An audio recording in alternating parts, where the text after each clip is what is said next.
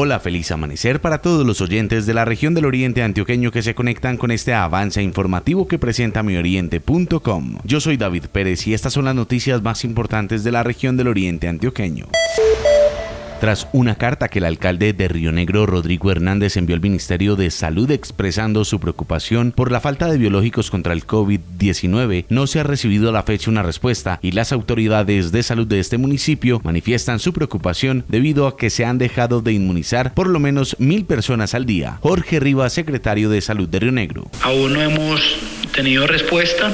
Esperamos que en algunos sitios donde no se ha podido aplicar, pues nosotros tenemos la disponibilidad de aplicarlas y tener la capacidad de seguir inmunizando a nuestra población.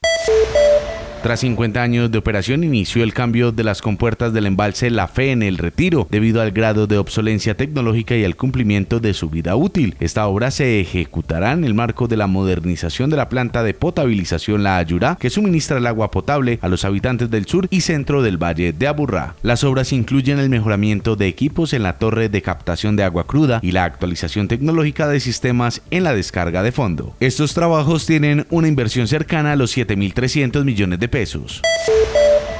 A las 11 y 30 de ayer miércoles se registró un accidente de tránsito en la vía Río Negro Don Diego, puntualmente en el sector de Afit. Según información de las autoridades, en el hecho falleció un hombre quien conducía el automóvil involucrado. Luego de las intervenciones realizadas en el lugar del siniestro, se identificó a la víctima como Rafael Esteban Echeverri Uribe, de 21 años de edad. El reporte indica que se trató de un choque con objeto fijo y la primera hipótesis apunta a una pérdida de control del vehículo. Mi Oriente conoció una denuncia en la cual varias mujeres señalan que hay varios sujetos que acostumbran a tocarle la nalga mientras éstas se desplazan en bicicleta por la vía La Unión. Este no es un caso nuevo. Eh, con otras compañeras ciclistas también me han comentado que les ha pasado. Inclusive con las niñas que salen a trotar, también algunas han dejado de salir a trotar porque les ha pasado también lo mismo. Las autoridades no han sido notificadas sobre los hechos, pero insisten en el respeto hacia las mujeres. En San Vicente Ferrer reportan pérdidas de cultivos a causa de las lluvias. Alexander Gallego Arias, jefe de gestión del riesgo del municipio. Pérdidas en cultivos de pan coger en algunas veredas, como lo es Cruces y el Coral, al igual que Santa Rita. Entonces la recomendación es que estemos atentos a lo que nos pueda pasar en esta ola invernal que nos está afectando tanto.